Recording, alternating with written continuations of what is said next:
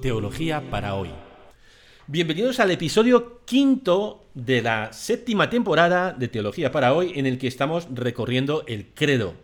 Hoy comentamos por cuarta y última vez la primera palabra del credo, que no es otra que creo. En español no existe un verbo que conjugue el sustantivo fe. Para referirnos al ejercicio de la fe usamos el verbo creer, que no tiene nada que ver desde el punto de vista léxico. Ahora bien, hay un sustantivo que sí se deriva del verbo creer, y es creencia. Esto induce a pensar que creer consiste en sostener creencias. Pero no es así.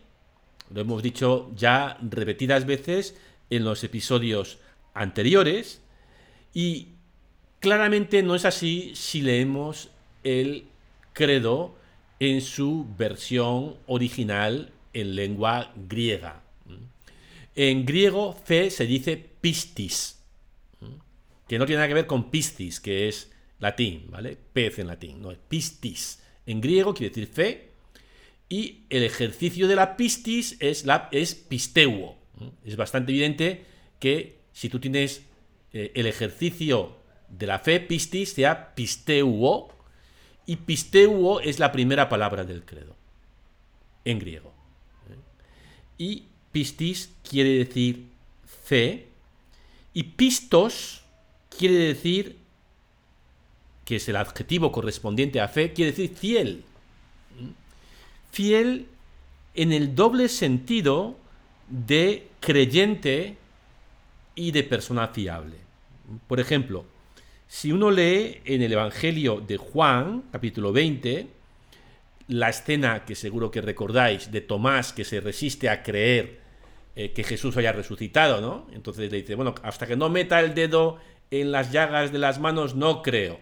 Jesús se le aparece y le dice, no seas apistos, no seas increyente, sino pistos, creyente.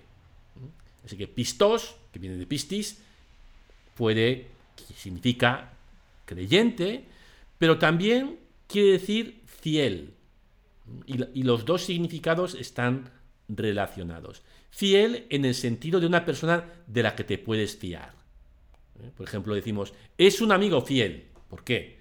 Pues porque ha demostrado que cuando las cosas te han ido mal, no te ha dejado tirado, no te ha abandonado.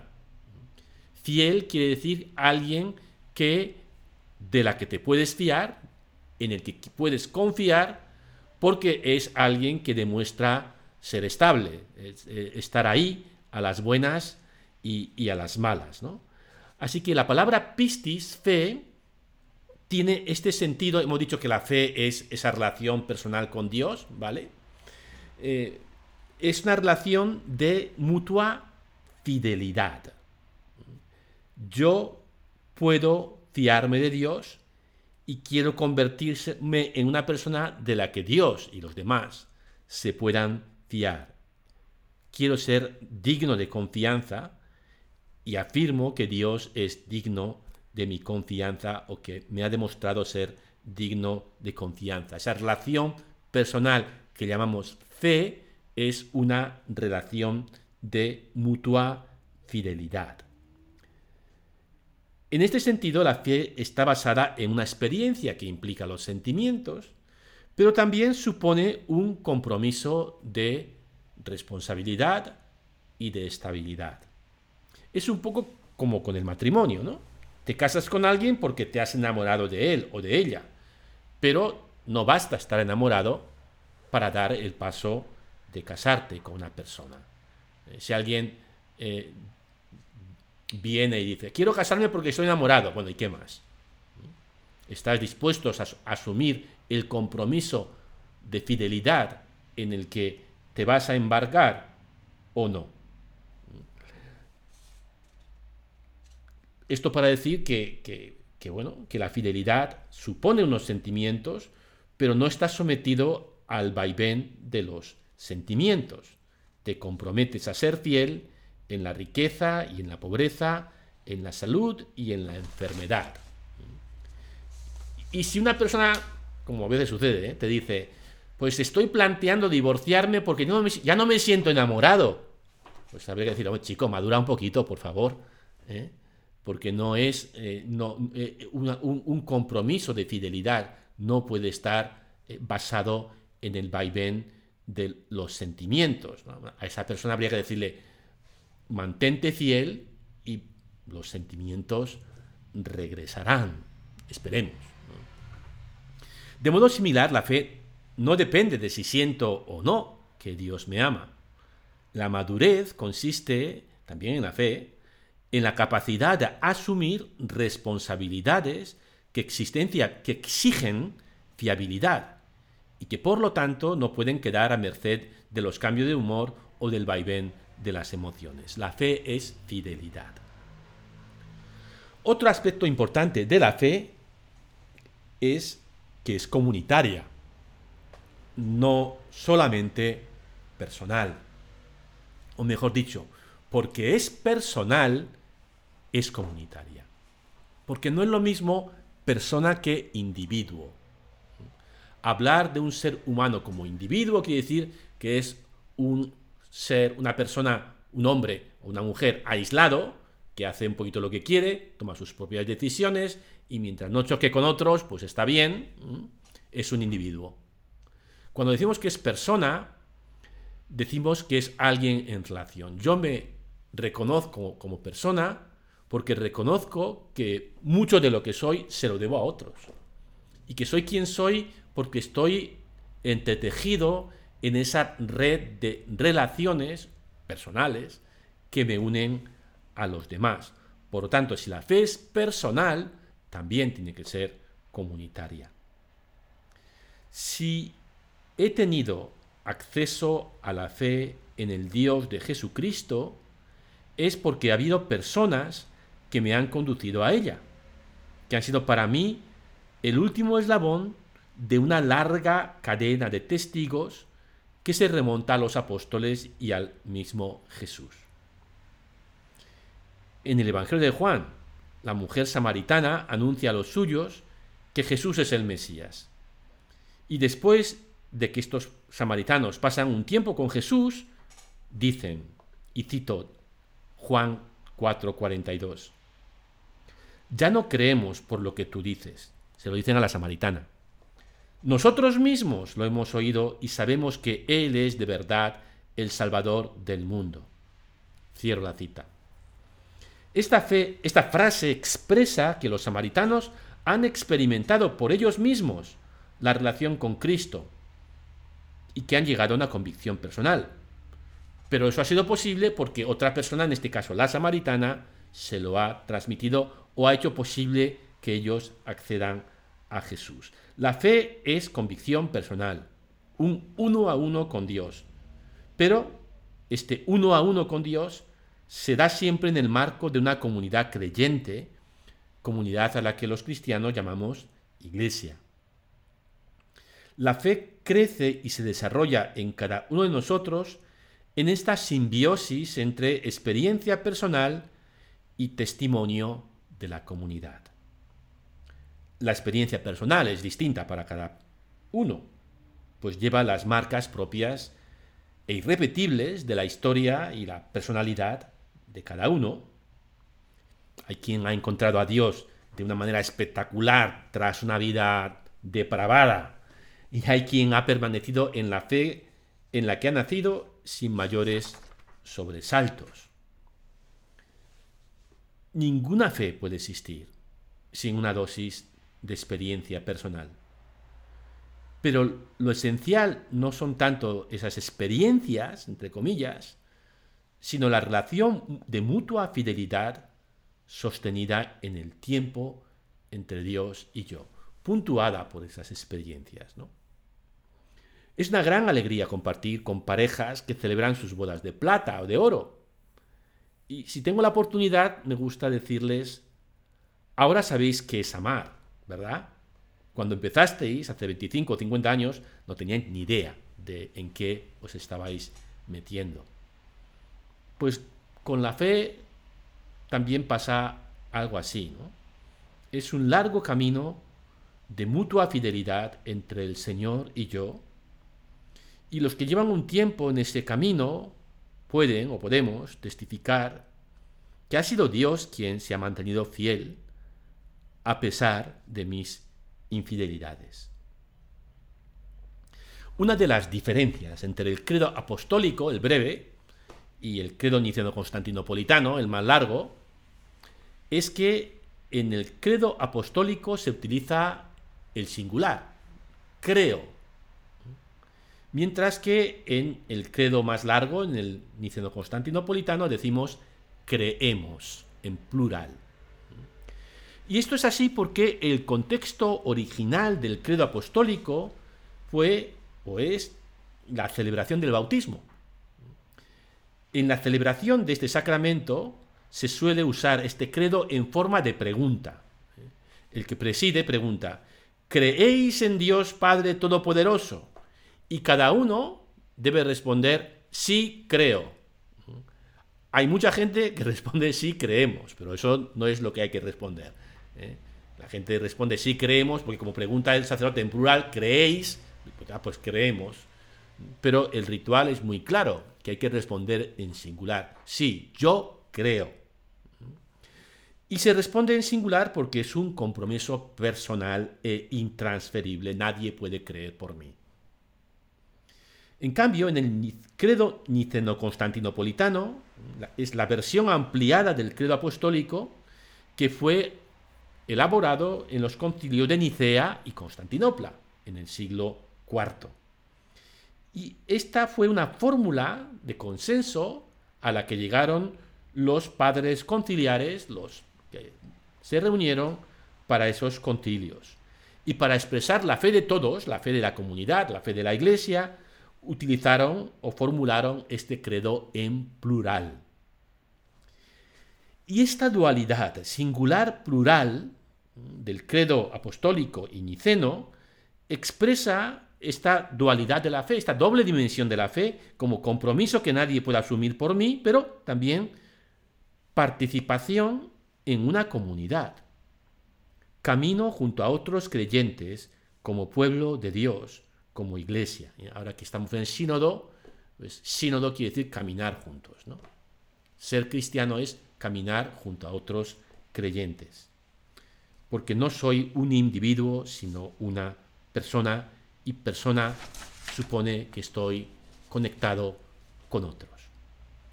Y también porque a veces yo puedo flaquear y necesitaré pedir ayuda a otros, apoyarme en la fe de los que hacen conmigo camino, apoyarme incluso en la fe de creyentes que ya no están aquí, de creyentes de la historia que han pasado por este mundo antes que yo y me han dejado su testimonio y en la Iglesia Católica es especialmente importante el testimonio de los santos y las santas.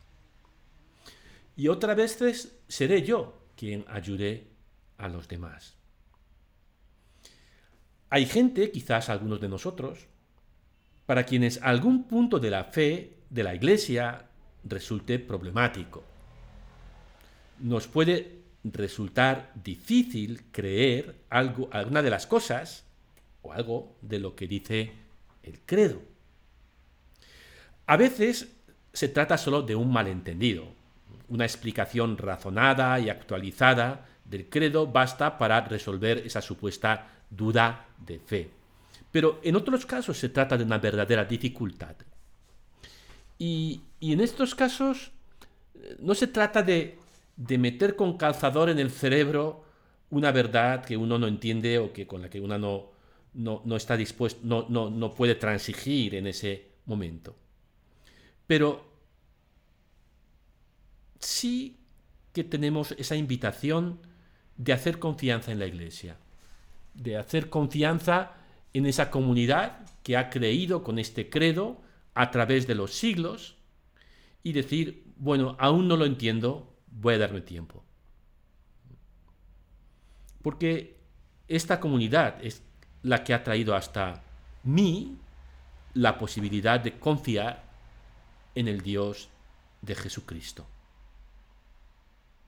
Y esta comunidad confiesa que esta es nuestra fe, la fe que recita en el credo.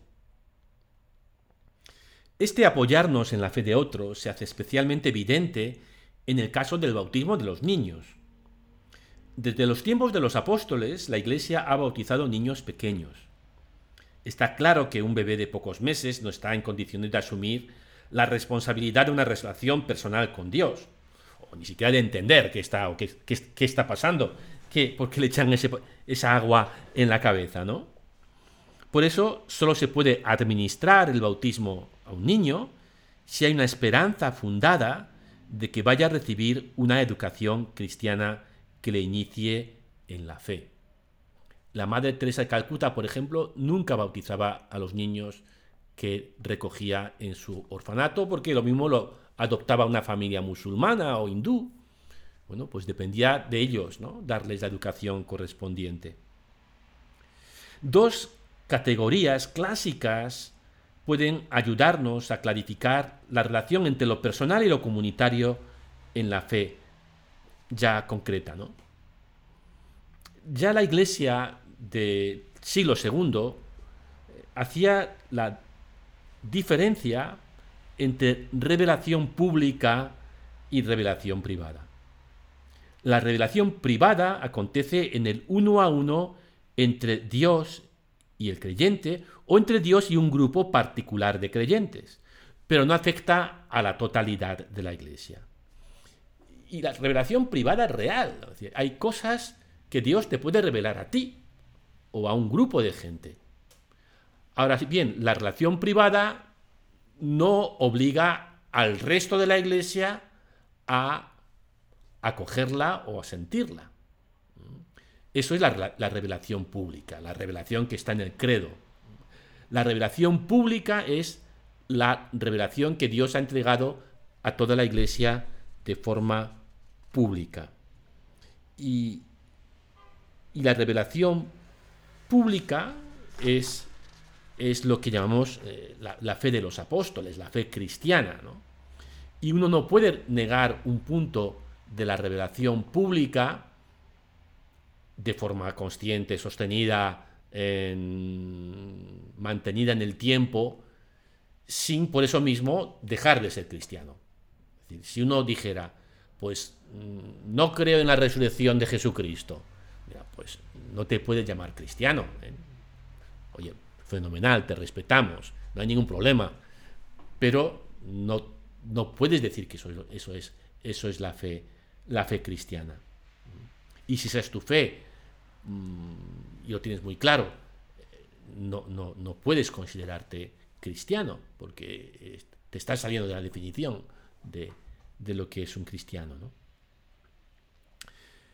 En este episodio y en los anteriores hemos hablado de la fe ante todo como confianza en Dios.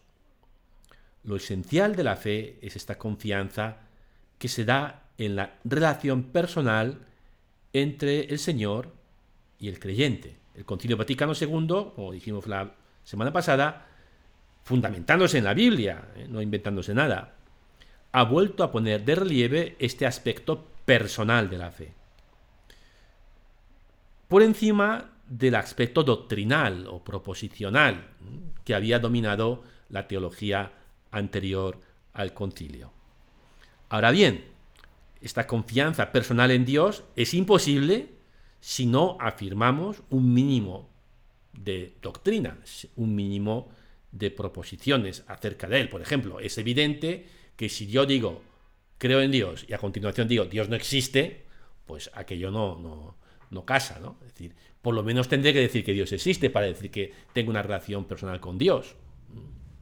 Y en ese sentido, el credo delinea las, los rasgos básicos del Dios en el que creemos, que es Padre, Hijo y Espíritu Santo.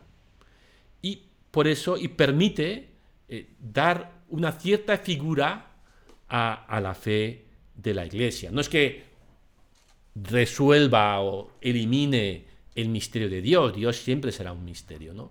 Pero el Dios en el que creemos es Padre, Hijo y Espíritu Santo, y las demás cosas que aparecen en el credo.